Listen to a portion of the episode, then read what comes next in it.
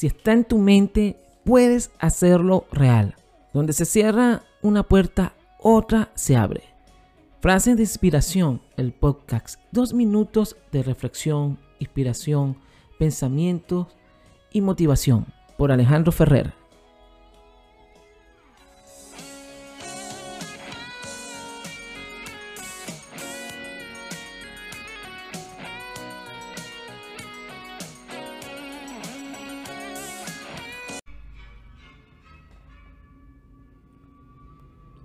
Un líder es un vendedor de esperanza.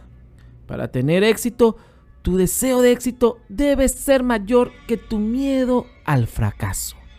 No puedes dejar de usar la creatividad. Cuanto más usas, más tienes.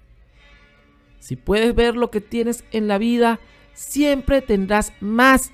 Si miras lo que no tienes, nunca tendrás lo suficiente.